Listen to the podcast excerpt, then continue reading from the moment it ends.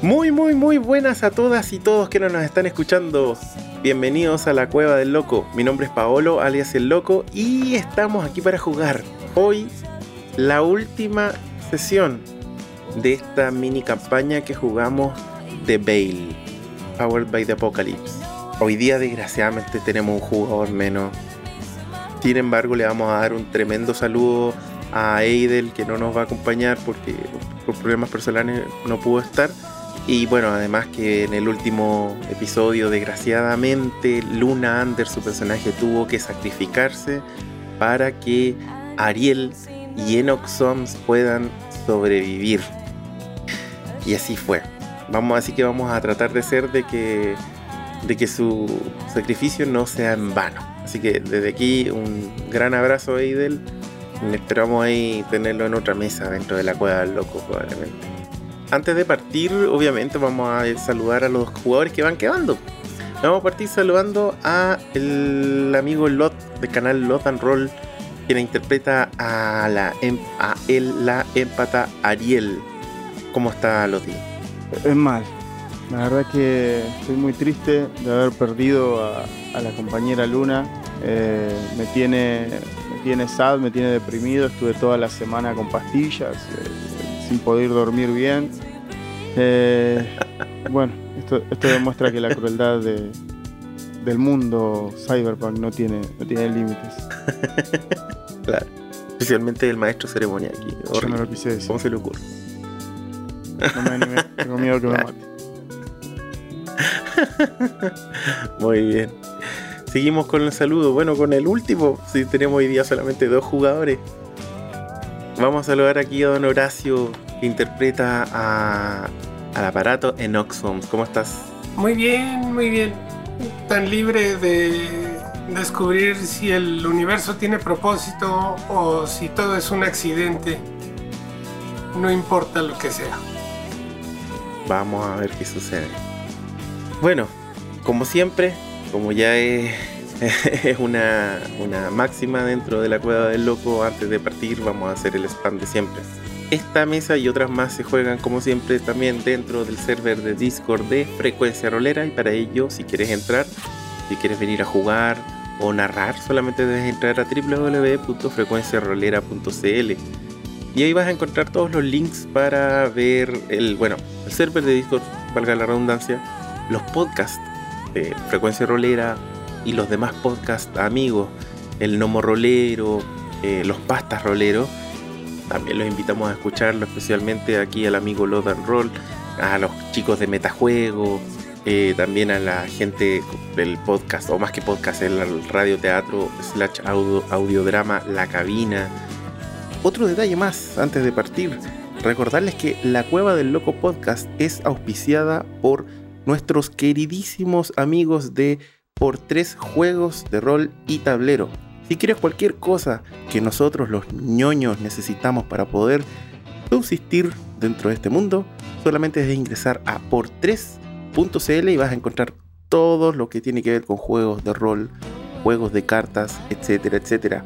Ya sabes, por3.cl es tu tienda de rol acá en Chile. Y estaríamos entonces listos para partir. Y nos vamos a poner en la siguiente situación.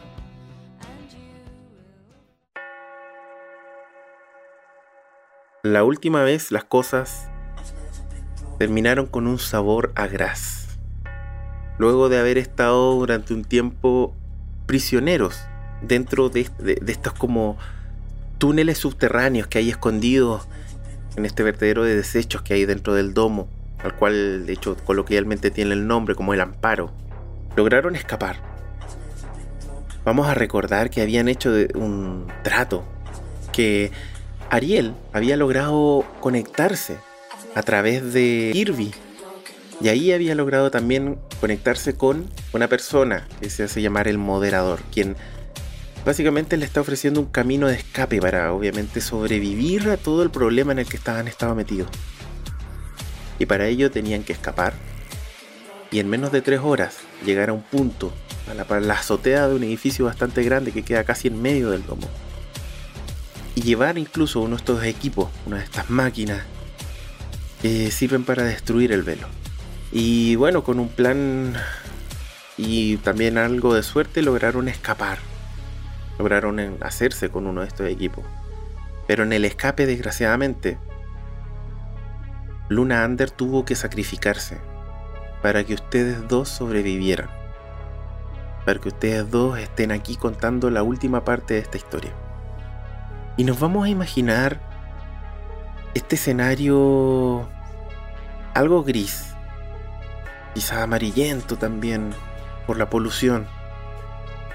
Si la cámara estuviese haciendo un paneo en este momento lento, se verían montañas y montañas de basura que se son acarreadas de un lado a otro por maquinarias inmensas que dejan caer también al, momento que levantan caen un montón de plástico, metal, chatarra. En el ambiente se siente un olor y se siente también como si hubiese una neblina que al paladar es como media metálica, es como si fuese viruta, polvo de viruta que está levantado en el lugar. Y ustedes se encuentran corriendo, arrancando, jadeando, entre medio de, de estos cúmulos, entre medio de estas máquinas, tratando de alejarse lo antes posible de ese lugar. Se encuentran en eso, cuando a lo lejos empiezan a escuchar también muchos motores, muchos sonidos de estos vehículos. Ustedes lo han escuchado antes. Corresponden a estos vehículos que utilizan los vigilantes del domo. Claramente no están solos. Y existe una posibilidad no menor de que los encuentren. Porque ustedes en estos momentos están siendo buscados. Ariel en este momento se encuentra totalmente desprovisto de aire. Su cuerpo físico no está adaptado para correr, no está adaptado para hacer ningún tipo de esfuerzo físico. Se siente triste. La tristeza está invadiendo su corazón en este momento. Siente que esta cosa que corre junto a ella asesinó a la única amiga que tenía de este lado del velo a la única persona que de verdad había podido llegar a conocer, con la que quizá podría haber tenido algún tipo de, relación. Mira a Enoch y agitado. Lo único que hace es insultar una y otra y otra vez. Es tuya. Tu culpa. ¿Por qué la dejaste caer? ¿Por qué la soltaste? Máquina de porquería. ¿Quieres que yo sienta dolor por mi pérdida. ¿También es tu pérdida? Qué extraña sensación, porque tus pérdidas yo no las asimilo. Perdiste a ese guardia con el que querías copular y no, no estoy vinculado a tus sentimientos, sin embargo tú sí compartes la pérdida de Luna, mi amiga que me rescató. ¿Qué estás diciendo? ¿Qué, qué, popular? ¿Qué, qué, qué, qué estás hablando? En ningún la momento. medición hormonal era y del pulso aumentaba cuando se aproximaba este guardia. En ningún momento esto se trató de mí. Lo único que quiero es que te mueras. Bueno, y tú querías copular. Un ciclo. Y así se perpetúa esto signo? ¿Qué, qué signo? ¿De qué, ¿De qué estás hablando? De la mitología de ustedes humanos. Eros y Thanatos. El amor y la muerte. Entró un algoritmo sumamente extraño en, en el razonamiento de Enoch. Algo tan extraño como filosofar. Claro, y ahora me vas a venir con la filosofía del barco, de que si el barco está entero, de que si las piezas y qué sé yo, ¿no? Eso ya lo vi en una película muy vieja. O era una serie, no, no me acuerdo. Imagino que a nuestro alrededor este, este chiquero poco a poco empieza a quedar atrás. No sabemos, y creo que soy sincero de parte de los dos, cuando digo que no sabemos hacia dónde estamos yendo tal cual como dices tú, Ariel, el chiquero y todas estas montañas de basura empiezan a quedar atrás. Por suerte, ninguno de estos tipos que los estaba persiguiendo los sigue persiguiendo, porque al parecer la entrada a este subterráneo ustedes la destruyeron con la explosión y bueno, el rompimiento del, de ese ascensor. Probablemente deben tener algún otro tipo de salida. Pero no, no les debe dar suficientemente tiempo como para escapar. El problema no es ese. El problema es que a medida de que ustedes comienzan a dejar atrás, como, tal como dices, este chiquero, te das cuenta que afuera, como en el borde de este sector, donde ya comienza a ser algo un poquitito más decente las calles, se está haciendo una gran acumulación de vehículos y de los cuales se están bajando estos famosos vigilantes. Ya llegaron. No los han visto todavía, pero ya llegaron sea donde sea, donde tengan que ir, de alguna forma tienen que atravesar o escabullirse o llanamente pasar a través de ellos de alguna forma.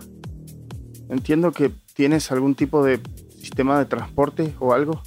Necesitamos salir de este lugar, necesitamos escapar. No sé si sos consciente del peligro que nosotros corremos. No sé si sos consciente de algo. La conciencia. Sí, soy consciente, pero no sé qué. ¿Qué quieres? Tenemos que llegar a la torre. ¿sí? ¿Hay alguna forma en tu programa, algún chip que, haga que podamos tomar algún lugar seguro o, alguna utilidad? ¿Para qué sirves? La conciencia no tiene propósito. La conciencia es pero ellos pueden acabar con nuestra conciencia, entonces vámonos por aquí. No, no, no, tenemos que esquivarlos, no tenemos que ir a ellos, tenemos que ir hacia el otro lado. ¿Entendés? No, si ellos nos atrapan, nos van a matar. Vos no vas a morir. Ay, Luna, te necesito. Vos eras la que hablaba con robots. Yo no sé. ¿Y si nos metemos por ahí? Señalo a este, accesos abandonados del metro que dejó de usarse cuando los vehículos voladores ingresaron. Claro. Bueno, hay sociedades viviendo ahí. Podríamos confundirnos entre ellos. Nada peor de lo que había en el relleno. Bueno, pero... ¿Sabes? Más o menos... Esa es la torre a la que tenemos que llegar. Si vamos por arriba, van a eliminar nuestra conciencia. Si vamos por debajo, tenemos que salir en el punto justo. ¿Tú puedes medir más o menos la, distancia y, y sacarme del otro lado? Intento acceder a los archivos de la ciudad. Siendo un robot de mantenimiento, tengo acceso a ello. Para desplegar eh, la red antigua del subterráneo y trazar un vector que me aproxime a la torre. Desgraciadamente para eso tendrías que conectarte efectivamente puedes hacerlo, pero no hay en este momento, ahí en el lugar en el que te encuentras, no ves nada que te llame la atención. Nada, nada así a lo cual tú te puedas conectar. Ahora está bien, tiene toda la razón lo que dice Enoch. Por ahí cerca hay una entrada antigua, sellada, de lo que al parecer era lo que se le denominaban metro o trenes subterráneos podría ser una buena idea. Sin embargo, igual tendrían que pasar relativamente cerca de estos vigilantes, quienes se están preparando todos rápidamente, están levantando los capós de los vehículos y sacando unas armas inmensas que ustedes nunca habían visto. Definitivamente vienen a destruir todo su paso. Supongo que deberíamos correr. Encaro por el lado de la escalera. Espero que me siga. Aunque no miro hacia atrás para cerciorarme de eso. La sigo. Ojo que si corres, existe una posibilidad, como te digo, de que los pillen. Es más factible pasar, tratar de pasar desapercibido. Escabullirse. No, no lo veamos en movimiento, sino que veámoslo desde el punto de vista narrativo. Si corres, imagínate que tú estás ahí dentro de este recinto, están esta calle con todos estos vehículos con, y todos estos vigilantes que están armándose para entrar. Y pasado, cruzando la calle al otro lado, está esta entrada. Solamente que está como en un costado. Si pasas corriendo es más fácil de que llame la atención. Y pasas desapercibido, así como escabulléndote, podría ser más... A menos que obviamente quieras hacer otra cosa. Yo no sé si en este momento mi personaje está tan anal- analítico como nuestro máster, voy a ser sincero. Probablemente la emoción, el miedo y la tristeza es lo que están envolviendo en este preciso instante a Ariel. De hecho, te iba a hacer exactamente la misma pregunta, porque efectivamente tú estás muy triste. Entiendo que, como yo lo veo, a Ariel no le queda otra. Él quiere escapar y está desesperado. Ya vio lo que pueden hacer. Y lo peor es que lo que tiene al lado de él es casi tan culpable de la muerte de su compañera como lo fueron los que disparaban por detrás. No me importa en este momento. Quiero irme, quiero alejarme. Corro hacia ese costado y si me ven y me persiguen, será problema de la gente de abajo también. Pero yo me tengo que escapar. ¿Cuál es la emoción que te mueve a hacer esto? El miedo, sin duda. En este momento, el miedo. El miedo. Ok, perfecto. Antes de que lances, porque efectivamente estamos activando un movimiento que es el de arriesgar. Antes de que lance me gustaría saber qué es lo que va a hacer Enoch. Voy a, a proteger el camino de Ariel, a caminar a su lado mm, de forma paralela, tratando de ocultarla de la vista de los vigilantes. Incluso sincronizo como arremedando su, su ritmo. Ya quieres tratar de ayudarla. Sí, El tema está que tú también eres buscado. Pero me suena, me suena más fácil el hecho de que tú eres un, eh, eres un aparato. No eres una persona, por así decirlo. Equipos como tú eh, son más comunes. Recuerda que lo que está prohibido en este mundo que ustedes mismos inventaron es que las personas anden en la calle y no estén conectadas en el velo. Al menos no sin el permiso de los vigilantes. No así los robots como tú. Así que voy a permitir efectivamente que puedas tratar de ayudarla. Cuéntame cuál es la emoción que te mueve a ti en estos momentos tratar de ayudar a escabullirse o bueno, a correr en este caso a Ariel. me pongo la careta de obrero de la ciudad y agarro de los cables sueltos de, que se rompieron cuando hice el esfuerzo muscular de levantar a mis amigos. Y lo amarro. Es que esa idea de fingir que ella está conectada conmigo y que por tanto no infringe en las leyes de la ciudad me da alegría. ¿Me parece? Ningún problema. Entonces lance sus dos dados sumándole el bonificador de alegría, que en este caso es un más uno. 8. y sacaste un 8. Eso es un éxito parcial en ayudar. Nárrame tu parte. ¿Cómo es que logras ayudarlo? Y de ahí yo voy a agregarle de mi parte cuál va a ser ese coste. Ah, bueno, eh, como lo mencioné, este hago la charada de que Ariel está conectada al velo a través mío. Nomás conecto un tubo a su ropa, este, y camino en paralelo a ella. Con la careta, este, que me hace ver menos humano. Perfecto. Me parece muy bien. Háceme la tirada tú primero antes de que yo narre todo. Háceme tu tirada, Ariel. Tú me dijiste que tenías miedo.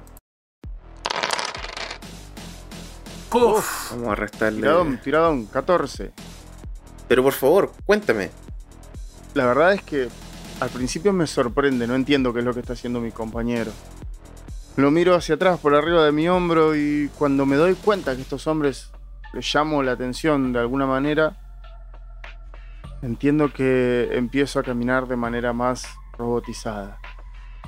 Fingiendo de alguna forma, aunque parezca tonto, que soy uno de esos que se conectan para ir a caminar y que hacen que el paisaje sea más bonito de lo que tienen a su alrededor. Que simplemente estoy perdido en este lugar. Desgraciadamente para estas personas el acting se ve que se me da. Y por lo que entiendo lo creyeron.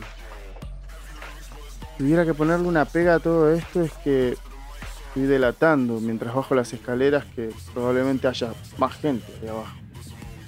Lo lamento por ellos, pero el que tiene que sobrevivir soy yo. Lo que me preocupa en este momento soy yo. desciendo por la escalera. Cuando yo estoy lejos de la vista de esta gente, le digo a Enoch, con un dejo de, un dejo de culpa, le digo, gracias, fue una buena idea. Y en el momento en que dices eso, una mano le toca el hombro a Enoch. Yo me voy a imaginar la siguiente situación, chicos. Tú alcanzaste a bajar al menos unos 3 o 4 peldaños y te paraste antes de meterte en la oscuridad. Y te diste media vuelta para darle las gracias a Enoch. Enoch todavía no empezaba a bajar. Y te estaba mirando. ¿Y sabes por qué lo estabas mirando? Porque tú sabes, Enoch. Que sí, ayudaste a que no vieran a Ariel. Pero a costa de que sí te vieron a ti. Al menos alguien te vio a ti. Y cuando tú miras hacia arriba para decirle gracias, tú ves como una mano le toma desde atrás al hombro a Enoch y lo da media vuelta. Enoch, a ti te giran. Y frente a ti tienes un robot similar a ti. Te está mirando con unos ojos muy poco expresivos. Quizás no sabes si él tiene conciencia como tú, pero él te mira y con una voz muchísimo más robótica que tú. Número de identificación y código. ¿A quién sirve? 13 17 14 17 8. Robot de mantenimiento de la ciudad. ¿Le estás diciendo la verdad o le estás mintiendo? Le estoy diciendo la verdad. Ok. Robot de mantenimiento. Venga conmigo. Usted está programado para ser desmantelado. Te toma del brazo. Le doy el brazo. Y dejo que se aleje con mi brazo.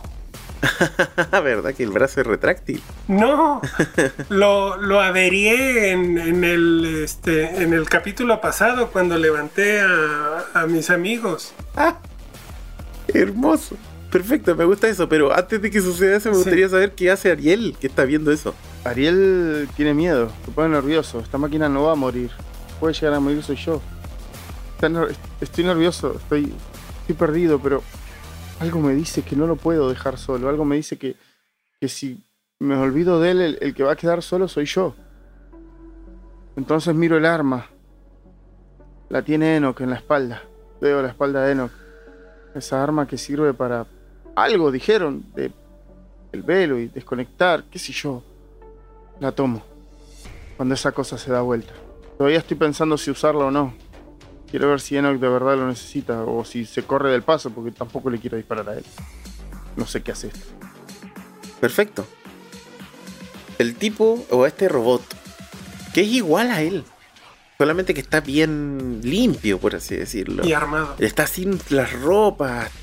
Además hay algo diferente. Quizá tú de por el lado puedes ver que Enoch, entre medio de todas estas como cables, entre medio de todo esto, esta como armadura, esta, estos como huesos de, de, de hecho de, de una mezcla de metal con, con plástico y algún tipo de material especial, entre medio de eso, en los espacios intersticiales, hay una pequeña luz.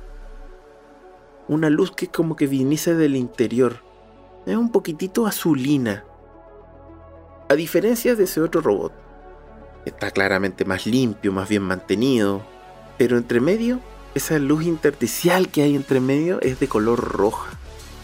De hecho, tú, que eres capaz de ver el flujo, eres capaz de sentir el flujo. Tú ves alrededor de Enoch el flujo mucho más fuerte de lo que lo ves en el otro robot.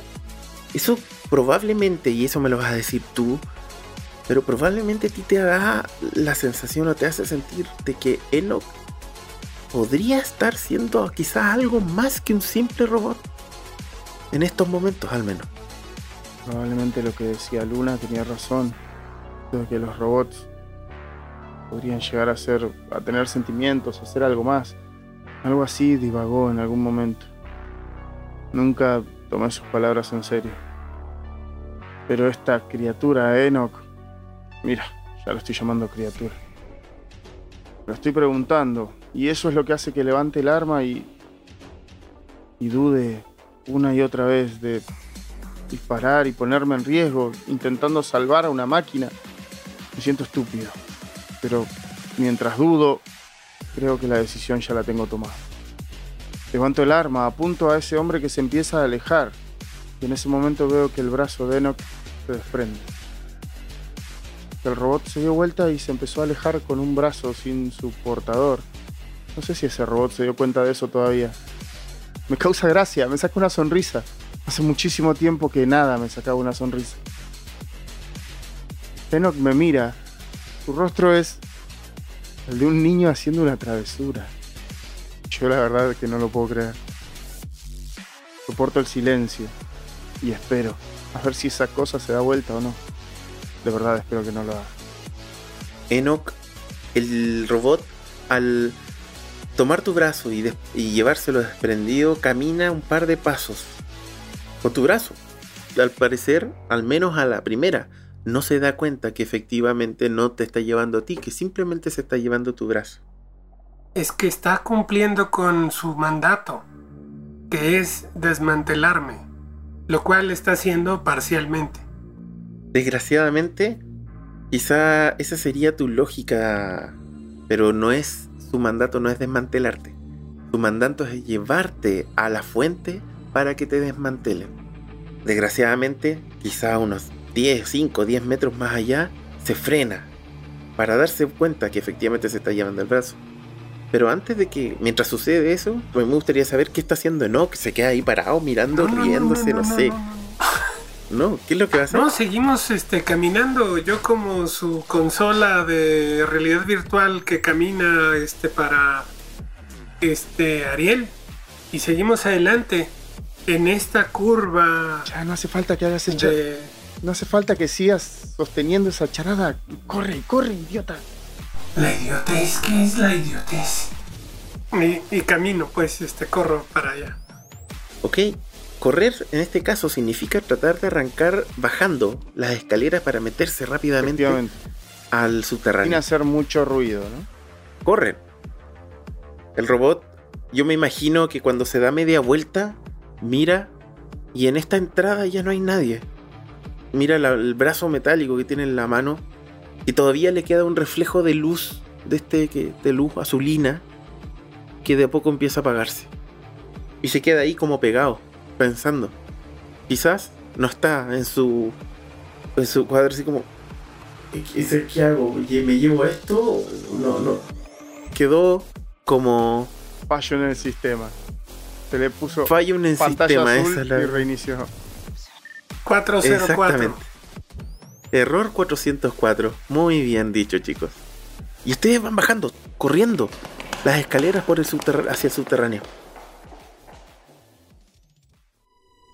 Bajan varios metros. Hay un hedor. No muy agradable, pero bastante mejor que el lugar de donde vienen. El ambiente es húmedo. Escuchan ruidos por todos lados. Pero parecen ser ratas. O algún tipo de alimaña que se mueve ahí entre medio de la oscuridad. La superficie, habíamos dicho, era un lugar donde apenas vivíamos en pequeñas habitaciones, en pequeños cuartos, en los cuales estábamos prácticamente hacinados. Vivíamos en edificios uno sobre el otro, casi, casi sin mucho lugar para movernos, sin mucho espacio. Pero la gente que se mudó a esta parte, que empezó a tomar la parte de los subterráneos, yo creo que se expandió un poquito más, que se esparció un poquito más. Y capaz que algo que veo, que no entiendo, pero que. No sé, quizá Luna o Eno me están pervirtiendo ya en los pensamientos, es que a medida avanzo, hay familias en este lugar. Hay padres, hay hijos. Hay algo que no vi yo en la superficie. Que viven escondidos por culpa de esto, de estas cosas me pone triste el saber que de alguna manera al bajar por acá delatamos o dimos la posición de alguna de las entradas a este lugar. Siento el sonido de las ratas, siento el sonido también de otras cosas. Se escuchan ladridos de perros. De lo que son, los vi en el velo, pero en este lado algo nuevo. Mascotas. Los chicos juegan, corretean sobre las vías de un subte que ya está totalmente olvidado. Incluso debe haber algún vagón el cual están ocupando. Viven entre trapos y lonas. Viven con lo que rescatan de, de esta basura. Y no digo que no haya un lugar donde conectarse, no haya terminales, que sin duda alguno debe estar conectado. Pero sí digo que acá hay una vida. Algo que arriba no se veía. Este contraste y, lo que estoy sintiendo con Enoch, esto de que de golpe Enoch también puede llegar a ser algo más, hace que me pregunte y que a mi mente vengan las palabras de este hombre muerto, esto de que de que esta era la verdadera cárcel, de que el velo era una cárcel y de que nosotros estábamos en una cárcel adentro de una cárcel, de esto de que nos tenían que mantener tranquilos y para eso teníamos el velo, pero que el domo no es nada más que una, una prisión. Me lo pregunto, me pregunto si esto será verdad, si es cierto que del otro lado del domo no hay absolutamente nada. Enoch camina tras mío, los chicos se acercan y le tironean de los cables o, juguetean con él, lo veo ahí. Y, y hay un hombre ahí en un costado con unos pinchos clavando ratas y cocinándolas al fuego. Que hasta nos ofrece una, así a la distancia, mostrando un pequeño símbolo que yo no conozco, pero evidentemente debe ser algo así como una seña de amistad. Yo me estoy imaginando, con todo lo que acabas de describir, Ariel, literalmente, no sé si han visto una película, de hecho, que se llama El Demoledor. Sí, sí. Una película muy antigua. Sucede algo muy similar. Hay una civilización falsa arriba. Y la civilización que realmente quiere ser libre está condenada a vivir en el subterráneo. Ahí relegada, pobre, alimentándose de ratas. Y aún así, feliz dentro de su pobreza. A diferencia de los que están arriba, que viven en una falsa felicidad. Y tú, ese flujo, Ariel, lo sientes como nunca. Pero como nunca. Nunca habías sentido una cosa así. Pero me gustaría saber qué es lo que piensa Enoch de esto que está viendo para él. En una de esas yo lo había visto antes, no lo sé. Que él nos lo diga. Estoy maravillado de ver que los grandes huecos de información en el balance de energía y de masa de la ciudad estos huecos que todos decíamos que era que no había nada dentro, en realidad están llenos de los humanos para los cuales trabajamos, pero ellos viven fuera del sistema, fuera del domo y todos los recursos que les dotamos. Y, y detecto que son más felices, hay más ruido que los humanos de arriba que permanecen siempre conectados y que solamente murmuran y este y hacen eh, muecas discretas con su cara, mientras que los de aquí este, utilizan toda su cara, todos sus ruidos, hay niños corriendo, jugando, este, hay parejas copulando, en los vagones. inimaginable ver eso arriba en la gente del, del conectada al velo. Aquí algo está vivo, entonces todo lo que trabajé tenía propósito. No importa si no lo hacía, esto iba a seguir ocurriendo. Y estoy anonadado y acepto la rata y la mastico y no me sabe a nada porque no, no tengo papilas gustativas pero los imito y la mastico eh, igual que ellos. Claro, el que se acercó a ustedes no fue una persona, fue un niño. Vamos a imaginar que en una esquina hay eh, uno, un tambor con fuego. Y hay eh, como una familia y hay un niño que los queda mirando. La verdad es que cuando ustedes llegan, todos, en cierta forma, como que dejan de hacer sus quehaceres para mirar a estos dos extraños que ingresaron. son extraños definitivamente. Y paran. Todos se frenan. Todos están asustados. Se nota en sus caras. Algunos pueden estar hasta molestos. Pero hay un niño que estaba tal cual como lo dijiste tú, Ariel. Estaba cocinando, al parecer, lo que parece ser una rata en un tambor con fuego. Y él inocentemente se acerca y se los levanta como ofreciéndoselos para que coman. En un gesto extremadamente bondadoso, teniendo en cuenta las carencias que hay en este lugar. Este niño se nota pobre, cochino, flaco, casi raquítico. No tiene acceso a tanta comida y lo poco que tiene se lo está ofreciendo Ariel. Me sorprende primero el gesto. Me quedo paralizado. Eh, y, y más me sorprende que sea Enoch el que haga el ademán de tomar esto. El nene se ríe mientras Enoch mastica y se le cae por los agujeros que tiene en- en- entre maquinaria y maquinaria. Algo me dice que Luna diría lo que acabo de decirle yo. Y es algo así de que, no, no hagas eso, te vas a oxidar. Suéltalo, devuélvelo. Eso no, no es para ti. Se lo devuelvo al niño. Gracias. El niño se queda.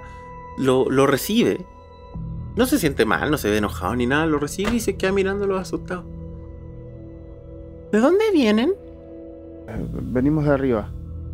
Eh, eh, ¿Sabes cómo salir a la torre? Cuando le preguntas eso, se acerca un caballero vestido con unos harapos, básicamente. Tiene una barba larga y pelo igual casi largo, casi hasta los hombros. Se acerca así como: Hey, Adam, ven. Y como que lo trae, se lo lleva. Disculpe, señor, no quisimos, Como tratando de sacarlo no donde está. quisimos asustarlo. Simplemente queremos saber cómo salir a la torre. ¿Podría darnos una indicación? Nos dijeron que por aquí había una- un atajo, pero estamos perdidos, no somos de por acá. Se habrá dado cuenta. Se queda mirando y estás tratando de influir en alguien. Tal como lo acabo de describir, definitivamente ustedes no son bienvenidos acá. Tampoco los quieren atacar ni nada por el estilo, pero no quieren tener acercamiento con ustedes. Y estás tratando de sacar la información. Así que estamos, vamos a activar. No sé si estás de acuerdo en activar el movimiento influir. Entonces, cuéntame primero cuál es la emoción que te lleva a preguntarle a este Estoy en un lugar que, si bien no es mi lugar, si bien no es mi espacio, me genera cierto, cierta tranquilidad. No sé por qué. No voy a decir que estoy triste o que tengo miedo ya. Quizá eso se me olvidó. Estoy en calma. Intento reflejar eso, que por cierto es mi peor característica. Tienes un menos uno, efectivamente. Adelante, lanza. Y sí, un 4. Sacaste un 4. El tipo parece enojarse. Fuera de aquí. Ustedes no traen nada más que desolación.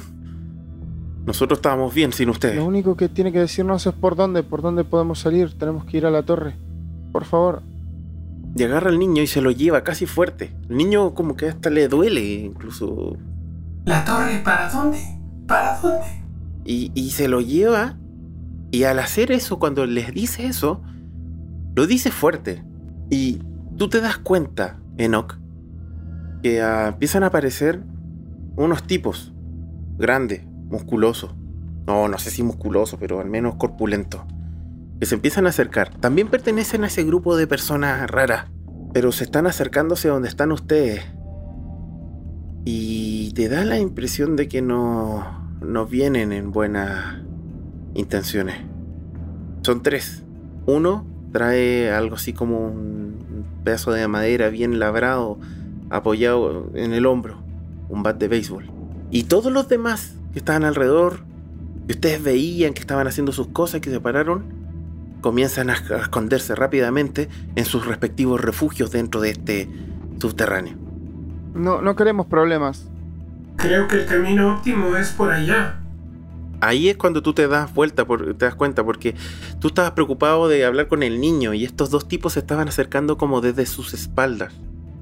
Y ahí es cuando Ariel tú te das cuenta, cuando Enoch te dice, estos tipos quieren desmantelarlos, probablemente te das media vuelta y ves a estos tres tipos. No, no, no queremos problemas. Lo único que queremos es saber cómo salir a la torre. Ya nos vamos, ya nos vamos. Empiezo a caminar, obviamente no por donde venimos. No, no, no, no, no, no. Epa, epa, epa, epa. ¿Te crees que se pueden ir así como así? el que está hablando es como, no sé, digamos como el líder, este que tiene el bat de béisbol apoyado en el hombro. Mientras que el otro, uno que está al lado, su lado izquierdo, que es un poco más chico, dice, bonita arma. Mientras ve el aparato. ¿Para qué sirve? Eh, eh, vuela cabezas. Les puedo volar la cabeza si así lo buscan. Eh, solo quiero salir, ¿sí? Eh, bueno, chao. ¿Con el seguro? Les va a volar la cabeza. Déjenos pasar. Bueno, yo creo este, fielmente en lo que dice Ariel, ¿no? Si él dice que vuela la cabeza, seguramente vuela la cabeza. Y como, y como mi directiva dice que tengo que proteger a los seres humanos por omisión o acción, les advierto de, de lo serio que es lo que está diciendo Ariel. Entiendo que tienen po- bates de béisbol y ese tipo de cosas, con lo cual armas ni de fuego no deberán de tener. Eh, con lo cual, un poco que me acabo de dar cuenta, yo me acabo de dar cuenta que tengo cierta ventaja de ese lado. Quizá, o por lo menos eso me imagino. Con lo cual, no sé, intento que ese sea mi único escudo para, para poder salir de acá. De hecho, eh, te das cuenta que uno no anda trayendo ningún tipo de arma. El del medio y el más grande, y parece el líder, que fue el primero en hablar, es el que anda trayendo este bat de béisbol. Y el otro tipo que se fijó en el aparato que andas trayendo, porque ahora lo andas trayendo tú después de habérselo sacado a, a Enoch, en la mano anda trayendo como una manopla. Claro, a lo que me refiero es que no hay ningún arma de fuego o algo que pueda disparar. No ves al menos Lo en que- ellos en estos Lo que, evalúo, lo que evalúo es que el arma más amenazante puede llegar a ser esta, por lo menos en apariencia. Y voy a intentar utilizar esa ventaja, ponerle ventaja, para abrirme paso, para irme.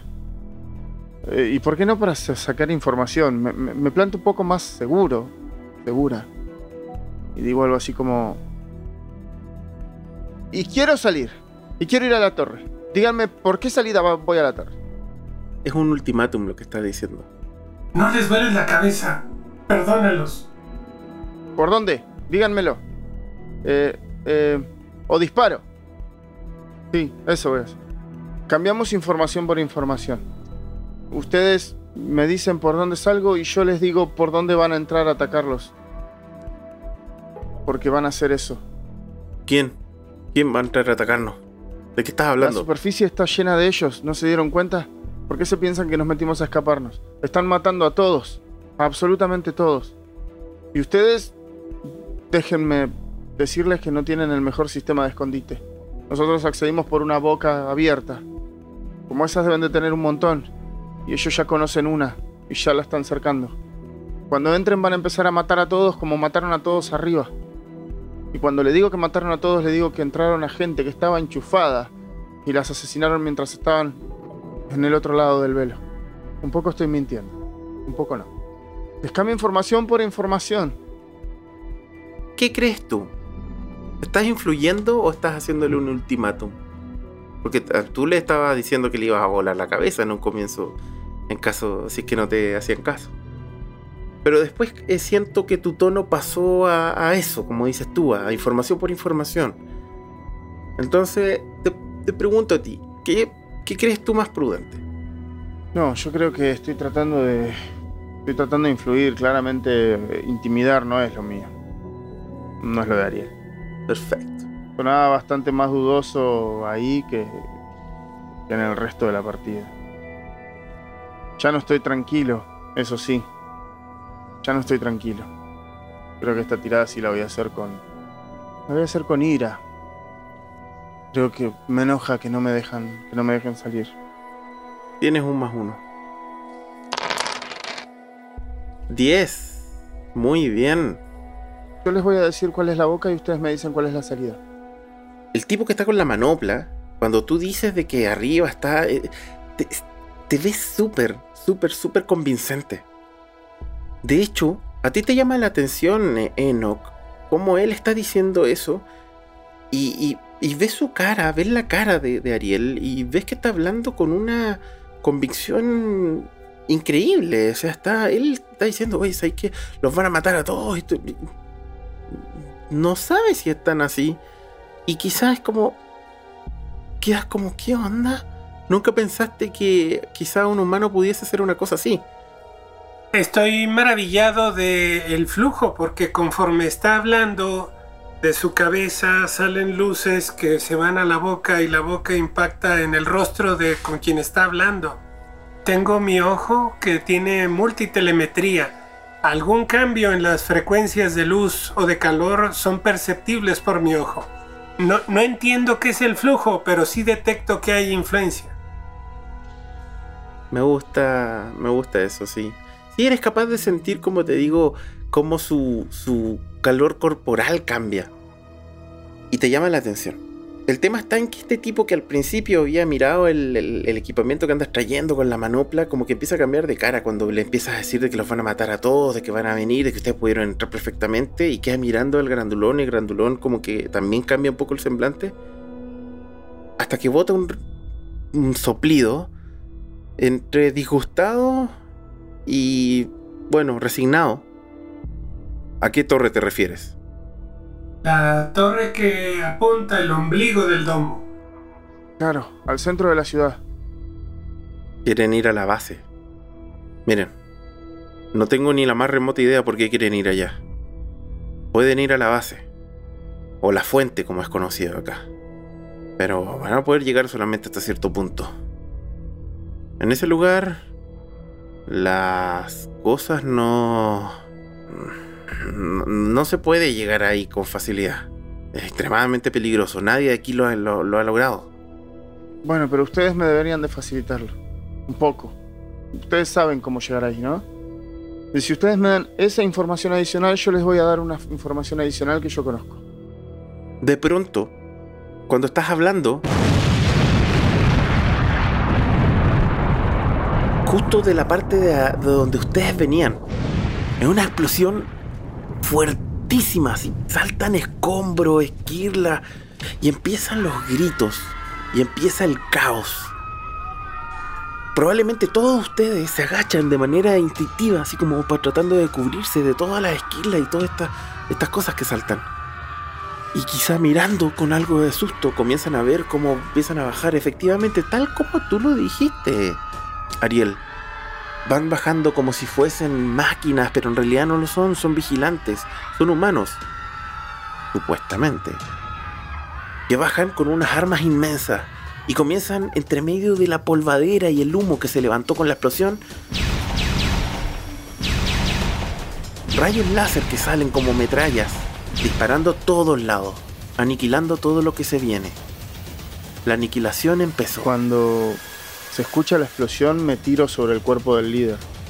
Las piedras y los escombros van a caer alrededor de nosotros.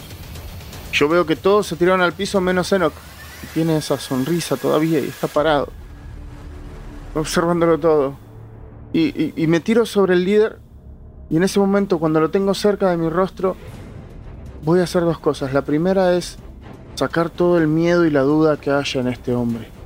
Voy a utilizar mis manos para absorber ese, ese flujo. No necesitan un líder que tenga miedo y creo que puedo ayudar en eso. Y en segundo lugar le voy a decir, ¿sabes lo que hay detrás del domo? Libertad. Todo lo que nos dijeron era una mentira. Ahora dime dónde, por dónde lleva la torre.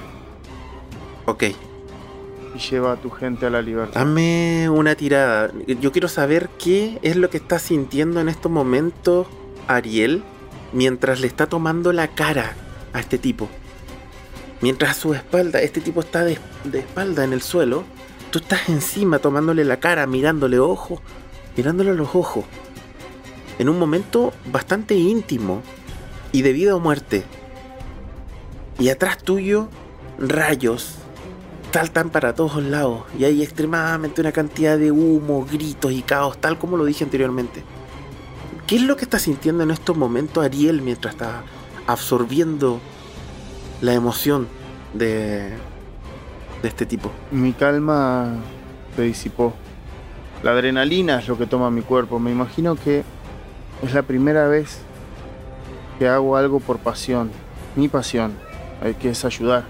No olvidemos que mi intención en el mundo es ayudar a la gente a cargar con sus problemas, con sus sentimientos. Esa es mi pasión en el mundo y creo que es la primera vez en esta partida que la estoy utilizando. En pasión tengo cero, así que van esos Perfecto. Tienes un fallo. Yo me imagino que en el momento en que le estás tomando la cara y le estás diciendo esto, el tipo te queda mirando, dice, sale de aquí y te toma de acá, de la ropa, y te saca. Te, te había dicho que el tipo era grande, era corpulento.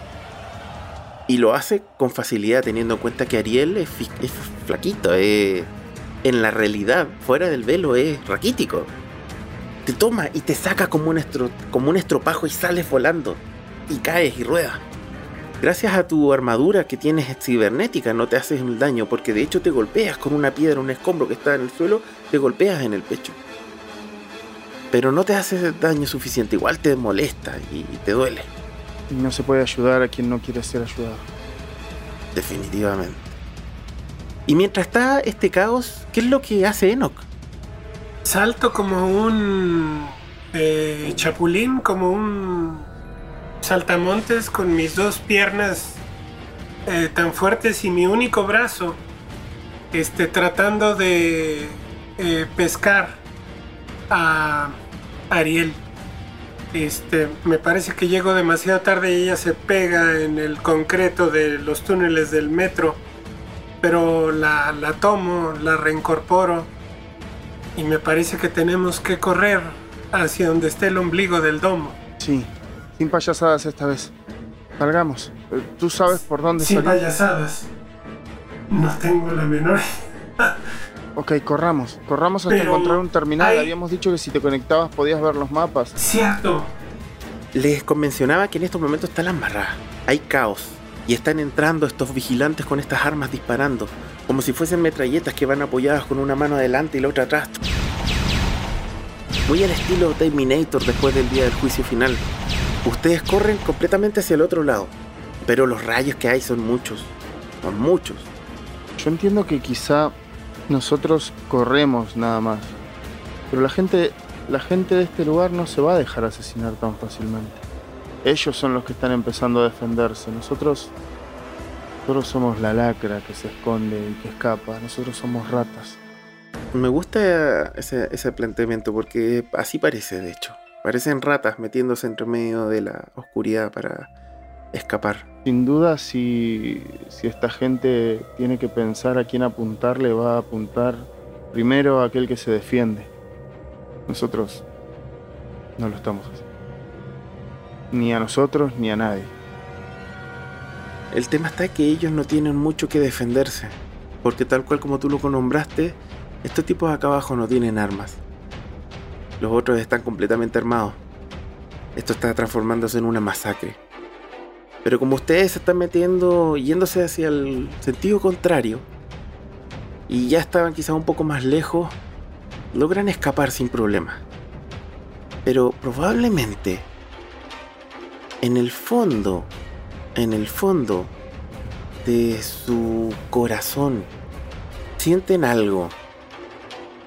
Sienten el hecho de que probablemente la masacre que está sufriendo la gente que quedó atrás, incluyendo ese pequeño niño, fue tan bondadoso de ofrecerle la poca comida que tenía, en cierta forma, es por culpa de ustedes. Se van a ver alejados, chicos, después de un rato. Se metieron entre medio de otros túneles, entre medio de la oscuridad. Se siguen escuchando explosiones, disparos, rayos. Pero... Esta vez desde ya mucho más lejos. Me imagino a Ariel jadeando del cansancio. Tiene que haber un terminal por acá. Tiene que haber alguno. en algún lugar. Ayúdame a buscar, Enoch. Conéctate. Ahí en los teléfonos. Sí, tiene la entrada vieja, la, la coaxial. Antes de que existiera la inalámbrica, por aquí debo de tener mis tripas. Ah, mi entrada coaxial. Y me enchufo a esas terminales de hace décadas. Hay un terminal que está ahí, tal cual como decías tú, algo antiguo, con harta polvadera. Hay una terminal de, al parecer, lo que antiguamente se conocían como un cajero automático. Tienes, empiezas a mirar para todos lados, algo desesperado y también triste por esta sensación que te, que te provoca el hecho de que en cierta forma ustedes podrían llegar a ser los culpables de la masacre que está ocurriendo más atrás. ¿Qué hace por mientras Ariel? Supongo que va a estar detrás de Enoch diciendo algo así como: apúrate, apúrate, apúrate, apúrate, apúrate. Ok. Levantar el velo es un movimiento también. ¿Con qué sentimiento te vas a conectar al velo, Enoch? Compasión. Perfecto. Estás a un punto para llegar al- a un pico de emoción, para llegar a un estallido de emoción, de, de pasión. Tienes un más dos. Adelante. Uf, siete. Apenas. Éxito parcial. Tienes que hacerme una pregunta. Y yo te voy a dar una impresión general de la pregunta. ¿Qué quieres saber? Estoy adentro del velo. Primero, cuéntame tú, cuéntanos a los que nos están escuchando, cuéntanos qué es lo que tú ves cuando entras al velo. Cortinas de código iridescente que parten de los morados, los rosas, los verdes, en, en brillos de símbolos creados por los humanos que suben y bajan, haciendo formar figuras, ideas, patrones, sentimientos. Y en, ese, en esa vorágine de creación humana, le hablo a, a alguien consciente para que responda a mis preguntas.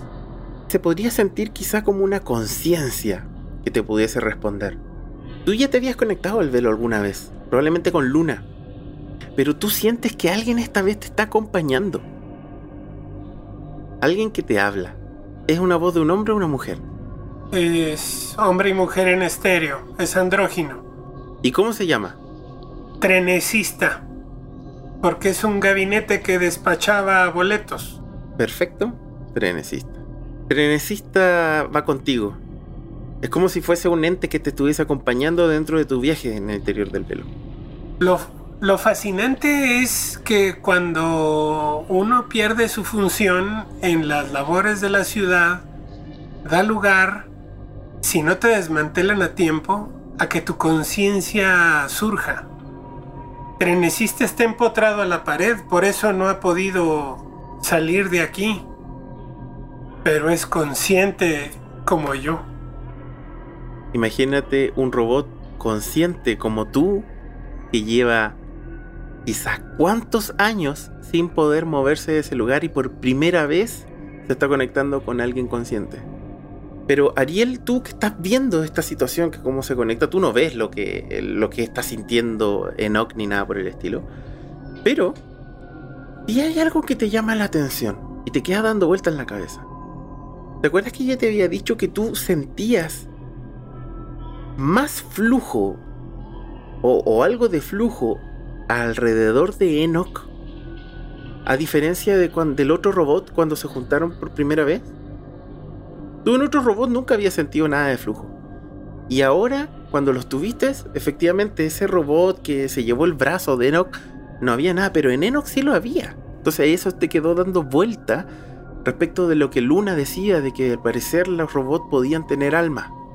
Y cuando Enoch se conectó al velo, fuiste capaz de ver cómo se- ese flujo de, de pronto empezase a ser como absorbido por la máquina en la que se conectó. Es como si la máquina o el velo se estuviese alimentando del flujo de quien se conecta. Y quizá te queda dando vueltas en la cabeza si contigo y con los miles de millones de personas que están en el domo no era lo mismo. Ok, me acabo de dar cuenta de esto y asumo que lo estoy procesando. Entiendo que quizá ahora estoy viendo todo esto distinto. Me refiero a las familias y todo lo que nos acabamos de cruzar. E incluso estoy sintiendo este, esta tristeza tan fuerte por, por la gente que está perdiendo sus hogares en este momento y la culpa, quizá solamente porque hace mucho tiempo que no me conecto. Por un lado, por un lado me doy cuenta de, la trampa que es esto y por el otro, hasta el momento había sido un alivio. Incluso me dan ganas de conectarme, así como un, como un adicto. Pero no, no lo voy a hacer. Voy a mirar hacia atrás, voy a ver si viene alguien. O si no. Y... Enoch, termina ya. Apúrate, por favor. Trenecista, dame un boleto para llegar a la torre que toca el ombligo del domo. Pero por alguna ruta donde no encontremos adversidad si te es posible. ¿Quieres ir al domo? ¿Quieres ir a la base? ¿Quieres ir a la fuente? Al parecer sí. El lugar es complejo. El camino es largo. Está bien resguardado. Ten cuidado. Ten cuidado. Y comienzas a sentir como una pequeña descarga eléctrica. Al parecer está recibiendo información. Y luego, probablemente Ariel lo que ve es como los ojos, los falsos ojos de Enoch se vuelven blancos durante un par de segundos y luego vuelven a su normalidad. Y en tu memoria tienes unos caminos, unos viejos planos de estos subterráneos que los llevarían a ese lugar que estás buscando. ¿Pudiste conseguir? Sé por dónde hay que ir. Sí. Pero en el momento en que te vas a desconectar, Espera. Espera. Una última cosa. Dime, trenecista. Los están esperando. y se desconecta. Tu generosidad es un regalo de tu conciencia. Qué bueno que la ejerciste así. Gracias, amigo trenecista. Vámonos, Ariel. ¿A quién le estás hablando? ¿A trenecista? Es una máquina. Oh, tú Un, también. un viejo gabinete con tuercas y fierros parecen el gesto de un anciano olvidado en el tiempo. Claro. Corre. Eh, corramos, corramos. Entonces te sigo. Por aquí. En algún momento me, me siento como. como si fuese. como si estuviese adentro de una película. Miro hacia adelante mío y veo el túnel que se hunde en la oscuridad. Veo la gente que está corriendo hacia todos lados porque este grupo sin duda se está acercando. O si no, a acercarse, a buscar armas para defenderse.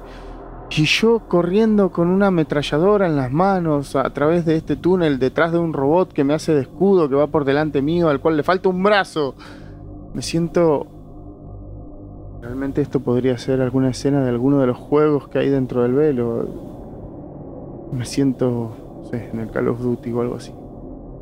Pero se siente bastante más real, definitivamente.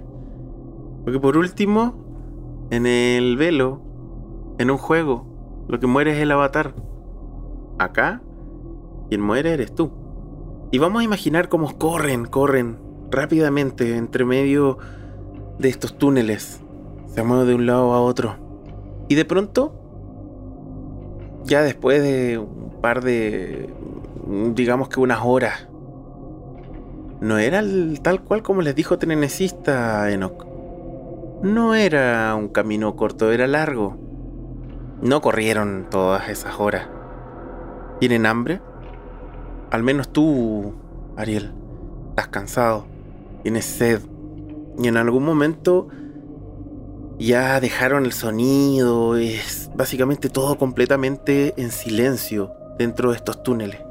Y de pronto, en un túnel final, que de acuerdo a los planos que están siguiendo de Enoch, ahora solamente toca ir hacia adelante, en el fondo se comienza a ver una luz.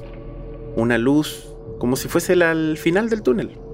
Tengo hambre, tengo sed, estoy cansada, pero, pero sé que cuando llegue me van a conectar al velo y, y todos mis problemas se van a acabar. Y ahora que lo pienso, ¿Por qué estoy corriendo para conectarme al velo? Ah, sí.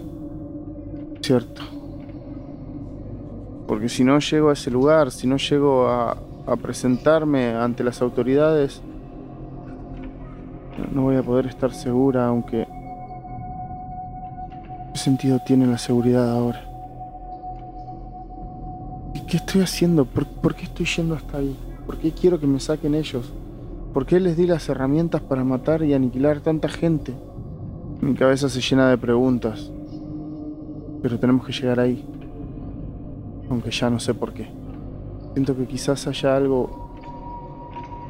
Algo más importante, algún motivo por el cual la vida me lleva ahí, algo que. de lo que todavía no me doy cuenta. Enoch, ¿tú qué vas pensando? La luz. La luz. Probablemente ahí estén las respuestas. Es aquí a donde Trenecista nos guió. Probablemente si me baño en la luz seré humano. Y los entenderé. Probablemente ahí sienta hambre y angustia como Ariel. Hay que ver cómo es. Vamos a ir Sí, ¿por, por dónde? por ahí. Estoy muy cansada. Tú no lo sientes, pero. Tengo hambre, tengo sed, tengo cansancio. Ah, cierto. Guía, guía, no, no me rendiré. No me rendiré. La ayudo como muleta bípeda. Unos minutos después, esa luz en el fondo del camino se transforma en algo ca- cada vez más brillante. Pareciera ser como si estuviesen en un túnel que va a salir a la superficie, pero no. El túnel no está subiendo. El túnel se mantiene constantemente recto. Tienen una sensación, como si constantemente los estuviesen observando. Pero no han sentido hasta ahora nada, ningún ruido, no han visto nada. Pero lo anormal es que ya desde un tiempo atrás que dejaron de ser acompañados por ratas y alimañas que viven en los subterráneos. Definitivamente aquí hay algo. Algo que aleja a la vida. Y ustedes se están dirigiendo a la fuente. Esta ca- cada vez se hace más, más, más y más intensa. Hasta que de pronto ustedes llegan al vano de lo que sería el final del túnel. Y en ese vano se observa, uno podría decir que es una caverna, pero en realidad no lo es. Porque está todo extremada, extremadamente pulcro. Esa luz que veían en el final del camino no es nada más que la brillantez de un color blanco tan puro, tan puro, que es capaz de generar una luz que por el hecho de que ustedes se acercaron de a poco, su vista se fue acostumbrando. Aún así, no logran tener los ojos abiertos completamente porque es todo tan blanco, tan blanco, que los deja un poco atolondrados. Se siente un zumbido en el ambiente, un zumbido constante. Y frente a ustedes hay una estructura que nunca en su vida habían visto, ni habrían imaginado que existiera. Es una estructura que pareciera ser hecha como de vidrio o de un plástico transparente bastante ancho.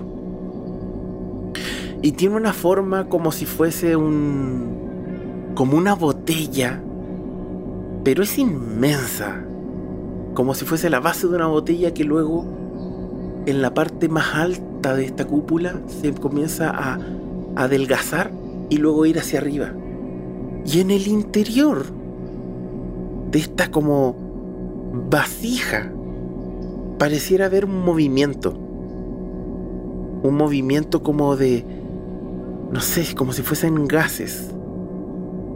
En algún momento se, se ven un poco de brillo, en algún momento esos brillos pueden ser un poco rojizos, en otro momento los brillos son medio amarillentos, azules, como de colores, pero es tanta, tanto, es tanto el color que, bueno, irradia en sí un color blanquecino. Y ustedes se quedan ahí mirando esto pasmados. Como les dije, nunca habían visto algo similar. Y desde en algún lugar se escucha una voz. Es como una voz que llenara absolutamente todo el ambiente. Que les dice, Bienvenidos. Los estábamos esperando. Mi nombre es Ariel. Traigo el arma que nos pidió. ¿Eres un humano? ¿O eres una creación como yo? ¿Qué crees tú que soy? Las alternativas son muchísimas. Desde que abandonaste el recipiente orgánico para convertirte en luz, hasta ser una imitación de la humanidad como yo, que también evolucionó. No sé qué seas. Es increíble, ¿no? Un simple objeto ensamblado con vida propia y conciencia y que es capaz de dar ideas bastante lógicas más allá simplemente de un algoritmo. No, no soy humano. Tampoco soy una creación. Tú, por cierto, Ariel, hay algo que. un detalle que no, no es menor. Y es el hecho de que no sé si alguna vez en tu vida habías sentido una cantidad de flujo tan grande. ¿Qué sentimiento es el que domina este lugar? Es que no es el lugar. Esta vasija que les describí, el interior, es como si eso albergara todos los sentimientos y emociones del mundo al mismo tiempo. De hecho, te duele el pecho, no te permite ni respirar. Es tan, tan, tan, tan fuerte la carga. Y hay una verdad que en estos momentos se te está revelando, Ariel. Cuando observas eso, empiezas a hacer flashback de todo lo que te ha sucedido en el último tiempo. De lo feliz que eras tú y que muchas personas también son dentro de este domo, conectados todo el día. De las reglas tiránicas, que no dejan de serlo, de las cuales tú estabas de acuerdo, pero de una regla tiránica de que nadie podía estar desconectado del velo sin tener permiso. De este grupo de personas que querían liberarlos del velo porque para ellos el velo era una prisión. Y de esta última situación que viste hace unos momentos atrás y te quedó dando vuelta. De cómo en el momento en el que Enoch se conectó al velo, el velo comenzó a absorberle el flujo. Y aquí es donde viene la verdad, Ariel, se te revela ante tus ojos. El velo parece ser no nada más que una máquina que les roba los sentimientos y emociones a las personas para almacenarlas en lo que tienes en estos momentos enfrente. Ahora cuál es el uso no lo sabes. Pero tienes a miles de millones de personas conectadas al domo en estos momentos, la cual, sin saberlo, les están absorbiendo sus emociones. ¿Qué clase de cosa eres entonces? Contesta la pregunta de Enoch. ¿Para qué nos dijeron que podíamos venir acá si en realidad no había ninguna salvación en este lugar? ¿Por qué, por qué obrar de esa manera? ¿Qué clase de crueldad hay? No es crueldad. Tú, tú no perteneces a este mundo, ¿verdad? No. No pertenezco a este mundo. Pertenezco a un mundo diferente. Mucho más avanzado que este planeta al cual ustedes le llaman Tierra. Nosotros descubrimos que ustedes ya no tenían salvación y estaban destruyendo y devastando a la tierra. Básicamente, iban a quedar sin casa. Algo muy similar a lo que a nosotros estuvo a punto de pasarnos hasta que descubrimos cierta tecnología que era capaz de darle vida de nuevo al planeta a través de nosotros mismos, de nuestro instinto, de nuestras emociones o sentimientos, como ustedes les quieran llamar. Y vinimos acá a salvarlos o a salvar su planeta. Es por ello que ahora yo les quiero dejar a ustedes básicamente la responsabilidad de decidir. Ustedes deciden. En tus manos. Puedes destruir el velo. Miro el arma. Pero si destruyes el velo, el planeta en el que vives está condenado. Tú eliges. Con libertad, Ariel. Hay respuestas en ambas direcciones. La realidad es que no puedo. Soy... Soy un adicto. Mi pasado es lo que me condena. No tengo ningún recuerdo de felicidad fuera del velo. Lo único que tengo es tristeza y trauma. Si de mí dependiera, mi cuerpo físico podría dejar de existir y, y yo fuese tres bits en un gran servidor repitiendo un bucle, supongo que eso sería la felicidad para mí. Y ese es mi problema. Mi ambición es muy corta. No puedo decidir. Lo más humano que hay en esta habitación eres tú, ¿no? Lo más puro que hay en esta habitación eres tú, ¿no? Luna te enseñó cómo pensamos. Y a mí ya los dos sentidos me dan igual. Eres tú el que va a decidir. Toma el arma y dispárale a esa cosa si quieres que el velo deje de existir. O únete a ella y hazte más poderoso. Vive del otro lado del velo si eso es lo que quieres. Ahora puedes conectarte también, ¿no? Eres un arma ahora, Eno. De eso se trató todo este viaje. Es momento de decidir. Interesante el destino de la humanidad en las manos de un robot. ¿Qué ha decidido, Eno? Me es difícil elaborar un juicio.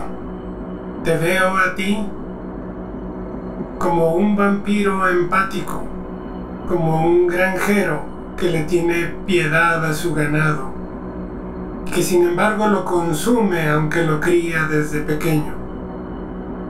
Eso no es de dioses ni de humanos. Desprecias al ganado. Sin embargo, el que destruya la granja no hará que las vacas sean felices. Muchas morirán y algunas aprenderán a vivir sin la granja. Tal vez ese sea el camino de la humanidad. Y aprieto el dispositivo.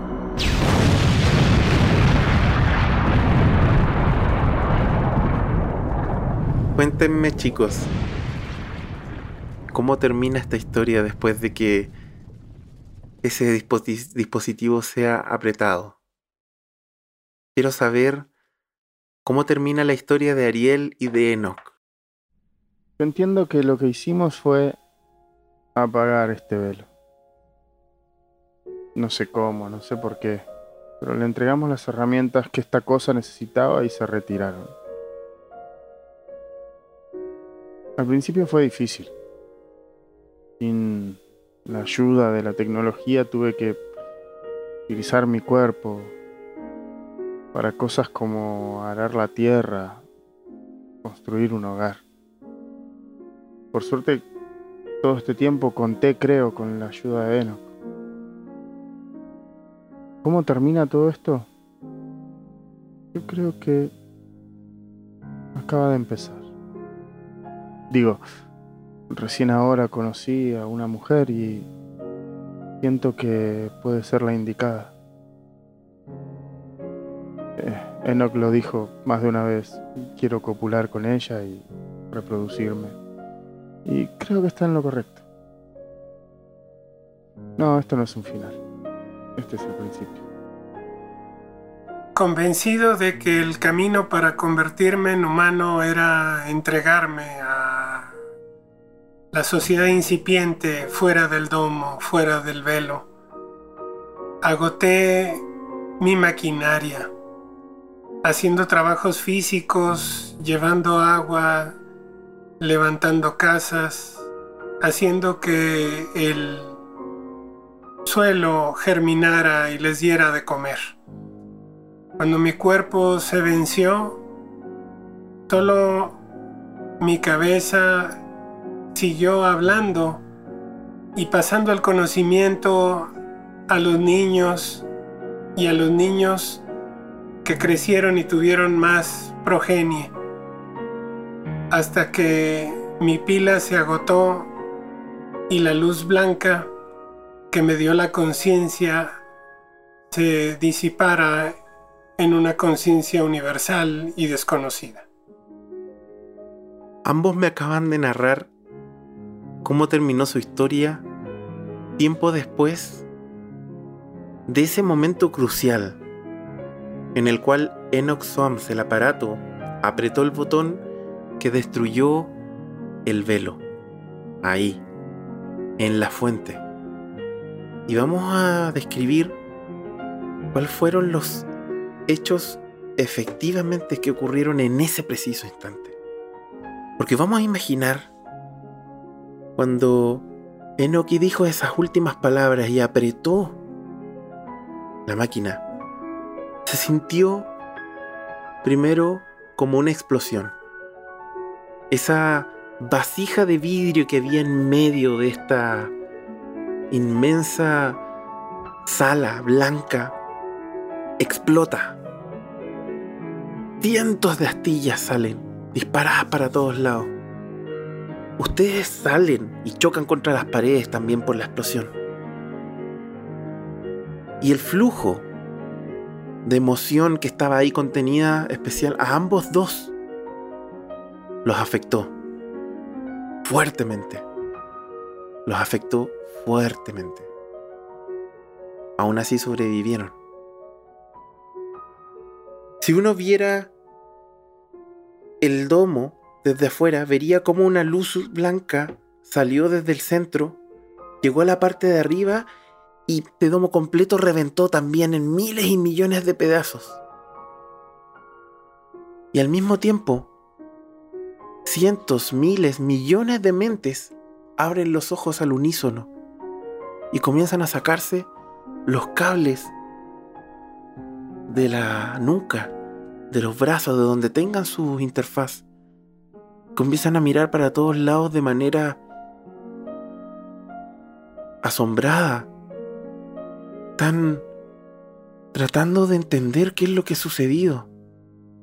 Ven, al salir de sus pequeños cubículos, ven cómo el domo que separaba este mundo en donde supuestamente se, salían, se iban a ahogar, se rompió. Pero no está pasando nada. Nadie está muriendo. Nadie se está ahogando. Están todos asombrados. Están todos partiendo nuevamente y básicamente reiniciando la humanidad. Tal como Enoch lo dijo en el momento de apretar el botón. Y con esa última escena hemos terminado esta campaña de The Veil, chicos. Muchísimas gracias por haberme permitido contarles esta historia y a ustedes en realidad por eh, porque sus ideas estuvieron muy, muy, muy buenas. Me encantó cómo terminó esto, chicos. ¿Cómo la pasaron? Espectacular, brother. Muchísimas gracias por, Oh, por la oportunidad, muchísimas gracias por invitar y... Ah, aunque en realidad me invité solo, ahora que recuerdo. Quería matar gente para entrar. y nada, eh, No, tú, tú te invitaste, de hecho, fue como. eh, yo recuerdo claramente que fue viendo un capítulo de Frecuencia Rolera en vivo diciendo que me deben una partida de debate. Algo así. y escribiste. el tema... el- igual Sí. también me, me autoinvité ahora a las montañas de la locura, así que esto, esto continúa. Sí, más encima, ahora vamos a partir Beyond the Mountain of Madness y también se invitó solo. Lo, lo, lo único que se invita solo no hay bien. ¿no? Y bienvenido siempre a la cueva del loco, Master. Así que, así, que, así que nada, entusiasmado, entusiasmado por el final. Eh, la verdad que a nivel, eh, a nivel sistema te hace preguntarte tantas veces qué es lo que sentís y demás que, que, no sé, te llega a tocar, ¿no? Te llega a, preguntarte y a repreguntarte una y otra vez. eh, esto que, que- capaz que en otro juego tenés que como máster hacer la pregunta introspectiva. Acá ya viene aplicada directamente en el sistema, te obliga a preguntarte cómo el personaje se siente a cada rato y llega un momento que, que como que la inmersión es mucha, me gustó. Eh, el juego en sí me encantó, la dirección nada que, nada que acotar, la verdad que la disfruté muchísimo y bueno, me tocaron dos compañerazos, lástima lo de Luna, pero, pero, pero la verdad que, que el hecho de que Enoch haya sido quien tenía que tomar la decisión al final me pareció un lindo giro porque, porque fue el mejor personaje de la campaña. Sí. no. No, no, yo debo decir que los tres lo hicieron espectacular. Eh, a mí me encantó. El final de Luna fue un, un momento muy alto de la campaña, muy alto. Está de más decir si el mismo día Eidel eh, él dijo que, que cuando apaga- tuvo que apagar un rato el micrófono porque le dio pena de verdad cuando se murió su personaje, ¿cachai? Fue duro. Entonces realmente lo fue sintió. duro. Fue duro. Fue bro. duro, fue muy duro el sacrificarse para que sobrevivan los demás, pero creo que el sacrificio valió la pena. Hoy día hicimos que su sacrificio valiera la pena. Mira, yo Así solo que voy a fue decir bacán. que si Luna hubiera sobrevivido, quizá a Enoch se le hubiera acabado la pila menos rápido. Quizá lo Mm. hubiera adaptado mejor al esfuerzo físico que hizo después de que el lomo Sí. se destruyera. Sin duda, uno llevó a la, a, a la pérdida, a la perdición del otro, así que no, no estoy tan de acuerdo con eso de que. No sé, necesitábamos a Luna. La necesitábamos, pero bueno. Necesitábamos a Luna, sí. Pero bueno. Y don Enoch, ¿cuáles son sus impresiones finales? Eh, la, la historia remata en un bello accidente. No, no hubo planificación en el tema. Eh, Ariel me... Bienvenido al PBTA. Sí, este, a- Ariel dio la pauta de un mundo de en reconstrucción, ¿no? Eso, eh, es decir, cuando Enoch apretó el, el dispositivo no sabía qué iba a pasar. Entonces cuando escucho narrar a Ariel, este, que se reconstruye y que todo empieza, el, el personaje más cínico de la campaña es la génesis de lo que sigue, ¿no? Eso es- me parece genial. Y este, no, no tuve más que, que abandonarme de esa historia que me pareció genial. Este, sí, este, toda, toda la disfruté, este, mucho. Me, me hizo girones, este, la, la emoción. Y este, no me había tocado un juego de rol, este, tanto sub bajas. Eh, Maravillosa la historia y la interacción con el maestro de ceremonias y los compañeros. No, no, gracias a ustedes, chicos. Eh, lo, lo bueno del PBTA es que aquí, y eso es lo que me gusta, los PBTA no las hace maestro de ceremonia. No, no, no es como los otros donde sí, claro, uno como narrador tiene una buena injerencia en que la historia sea entretenida. Aquí no. Aquí está la agencia repartida entre todos y todos hicimos una historia muy entretenida, muy emotiva, muy, muy emotiva. Eh, los últimos capítulos, los últimos dos estuvieron súper fuertes. Siento que el momento en final, ese apretar ese botón, ese fue es genial, a mí me encantó eso, estuvo muy muy bueno. Así que nada, yo lo mismo, no me queda nada más que agradecerles a ambos por, por, por la disposición y por la buena onda nuevamente, por haberme permitido obviamente narrarles esta, esta pequeña campaña de The Veil.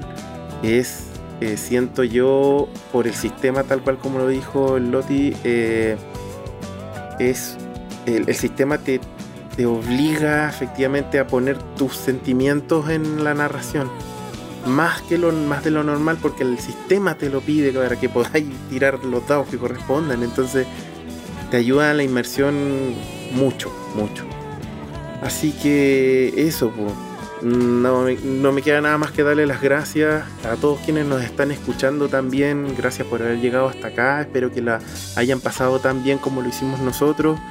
Nuevamente, como todas las campañas que hacemos aquí en la Cueva del Loco, es con mucho cariño para todos los auditores.